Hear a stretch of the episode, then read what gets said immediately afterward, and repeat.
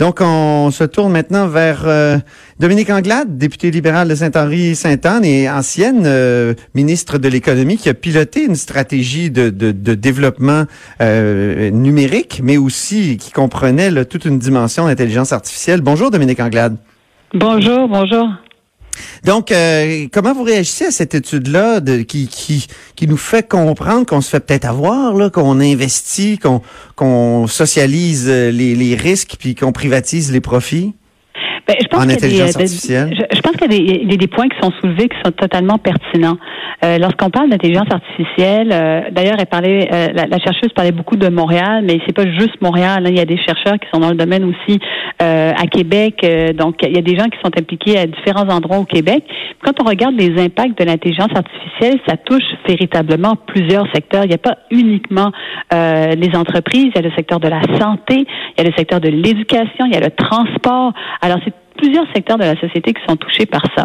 Et euh, si on est arrivé à être capable de développer une masse critique, c'est parce qu'on a mis des montants importants en amont dans la recherche qui ont fait en sorte que ça donnait des euh, que ça donnait des résultats.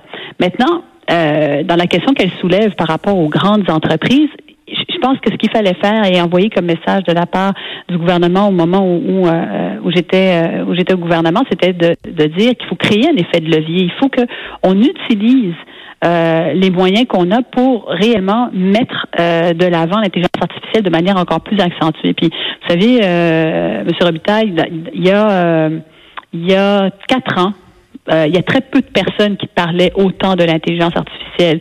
Et quand on est arrivé, puis on a dit on va encore investir davantage pour la commercialisation, pour pour qu'on développe davantage ce secteur-là, il y a, eu il y a eu quand même un effet de levier qu'on ne peut pas qu'on ne peut pas nier.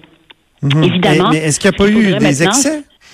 Est-ce qu'il n'y a ben, pas eu des excès? Vous avez investi 100 millions, je me souviens, là, oui, tout fait en, matière d'intelligence de, artificielle, mais est-ce qu'il y a eu, il y a pas eu excès? Et est-ce qu'on se fait pas avoir? C'est ça la question. Est-ce qu'on se fait pas avoir par par les GAFAM? Euh, Là, le, l'IRIS dit ça prendrait une loi même pour encadrer, je faire en sorte qu'on avec ça parce que je pense qu'on est rendu à une étape. Maintenant, c'est beau de créer l'effet de levier, mais il faut qu'on analyse constamment ce qui se passe. Puis on pourrait très bien penser à un encadrement beaucoup plus, euh, beaucoup plus euh, restrictif, si vous voulez, par rapport au développement de l'intelligence artificielle et d'ailleurs, il y a eu des sommets qui ont été faits sur euh, les enjeux sociaux, euh, les enjeux éthiques, et le Québec est bien positionné pour réfléchir à ces questions-là. Et moi, je serais totalement favorable à ce que euh, développe plus, beaucoup plus d'encadrement par rapport par rapport à l'intelligence artificielle et nous assurer des retombées, parce que il y a, y a un risque. C'est sûr qu'il y a un risque que ce soit les grandes entreprises qui en bénéficient, puis que nos PME ne se, ne, ne, ne se fassent qu'acquérir. Par contre, on est capable de faire croître nos PME ici au Québec également. Euh, et, ça, il faut faire les, il faut faire les deux. Euh, je, regardais euh, il y a deux semaines Lightspeed, qui est une entreprise au Québec qui qui est une PME qui vraiment croît à une vitesse fulgurante puis qui vaut maintenant, je pense que c'est rendu à un milliard de dollars. Ben, Qu'est-ce que c'est exemples concrets. Qu'est-ce qu'ils font exactement? Ben, ils commercialisent des solutions informatiques pour des pour des pour des entreprises. C'est ça qu'ils font.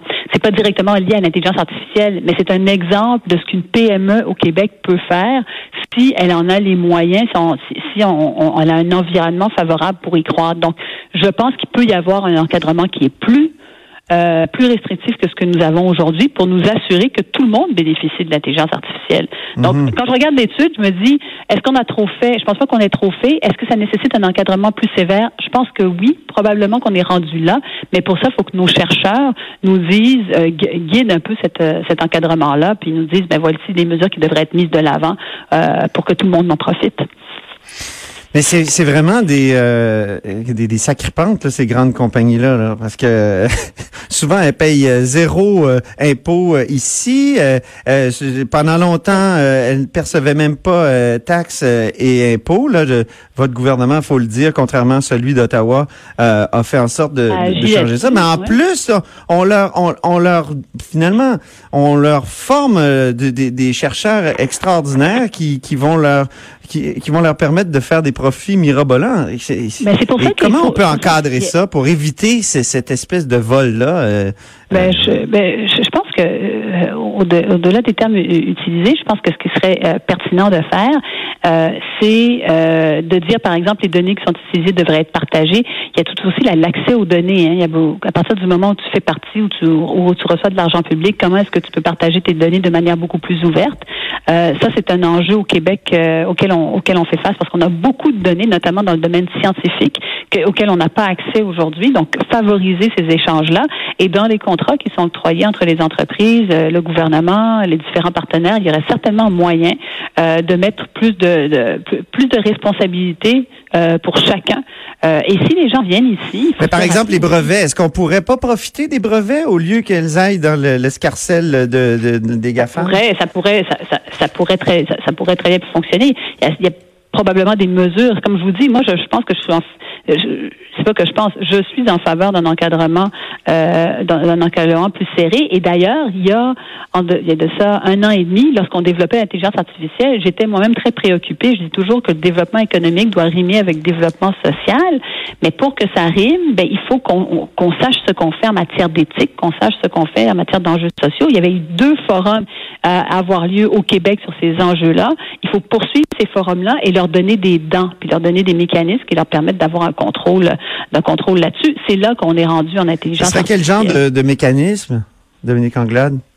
Ben, ça pourrait être, euh, comme je disais tout à l'heure, ça pourrait être le fait que lorsqu'il y a un partage de, qu'il y ait un plus grand partage de données, que les données n'appartiennent pas nécessairement à une entreprise, euh, ça pourrait être les investissements qui sont faits également pour qu'ils viennent dans la collectivité. Quand on parle de commercialisation, euh, on dit les commercialisations, c'est bien pour les entreprises, oui, mais c'est quoi les bénéfices au niveau de la santé, par exemple? Comment est-ce qu'on peut encourager les découvertes à rentrer davantage dans le domaine de la santé où tout le monde est touché par ça? Dans le domaine de l'agriculture où davantage de personnes seraient touchées par ça. Moi, je pense qu'il y a moyen d'élargir euh, le, spectre de personnes qui sont impliquées, que ce soit pas uniquement des entreprises du secteur du secteur privé donc, ça, ça pourrait être des moyens de le faire. Pour ça, faut faire, faut mettre à la table les chercheurs, euh, les, experts dans le domaine, euh, et toujours garder cette conscience. Au Québec, on est quand même très fort sur à la fois le social et à la fois l'économique. Alors, ne pas perdre de vue le social, c'est euh, c'est important, surtout dans des domaines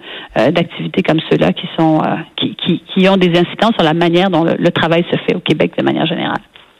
Oui, parce que les, les incidences sociales, les, les, conséquences sociales de l'intelligence artificielle vont euh, être énormes ou ça annonce en tout cas, on ne sait pas, là, on peut pas, c'est difficile de prévoir. Ben, Par exemple, euh, pour euh, abolir bien des emplois, par exemple.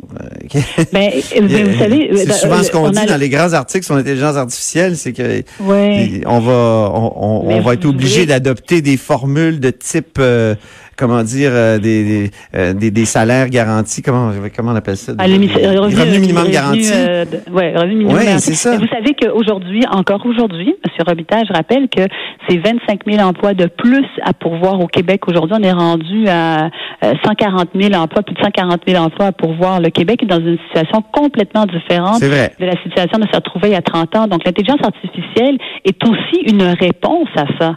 Donc, à la pénurie de main-d'œuvre. des gens à la pénurie de main-d'œuvre, c'est aussi une réponse au fait qu'on n'est pas on soit pas capable de combler. Le fait qu'on ait des robots aujourd'hui qui soient capables de traire des vaches, euh, ben, ça ça aide jusqu'à un certain point le travail qui se fait en matière en, matière agricole. Donc, je pense qu'il faut aussi le regarder de manière positive, mais euh, il y a des effets sociaux qu'on ne peut pas négliger. Puis c'est pas juste pour le Québec qu'on fait ces études-là aussi, c'est bien pour le Québec, mais on est un leader mondial dans le domaine on peut aussi réfléchir aux enjeux sociaux que ça a sur l'ensemble de la mhm. planète. Il y a aussi une responsabilité qu'on a par rapport à ça. L'été dernier, vous disiez que la CAC sous-estimait la place de l'intelligence artificielle dans l'économie québécoise. Après le dernier budget, est-ce que vous estimez qu'elle euh, qu'elle sous-estime encore?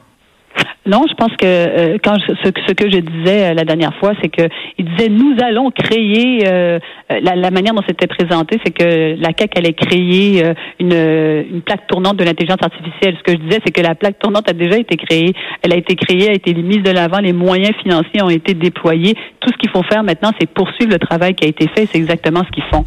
Alors, c'est pas vrai qu'ils ont créé une grappe de l'intelligence artificielle. C'est simplement qu'ils ont vu que finalement, elle existait, puis qu'ils allaient poursuivre dans, dans, ce sens-là. Et honnêtement, c'est une bonne chose qu'ils poursuivent dans ce sens-là, parce que euh, nous aurions été au gouvernement qu'on aurait poursuivi notre notre politique qu'on avait décidé de mettre de, de l'avant là-dedans. Bon, ben au moins un, un, élément sur lequel la, la CAQ et le PLQ s'entendent.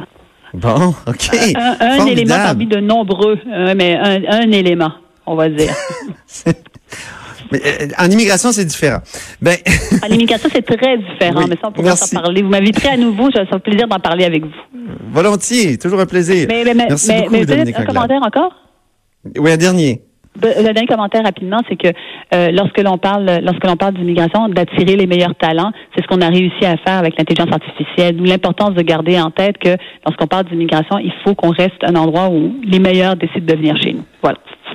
Bien, merci beaucoup, Dominique Anglade. Merci, hein. Au revoir.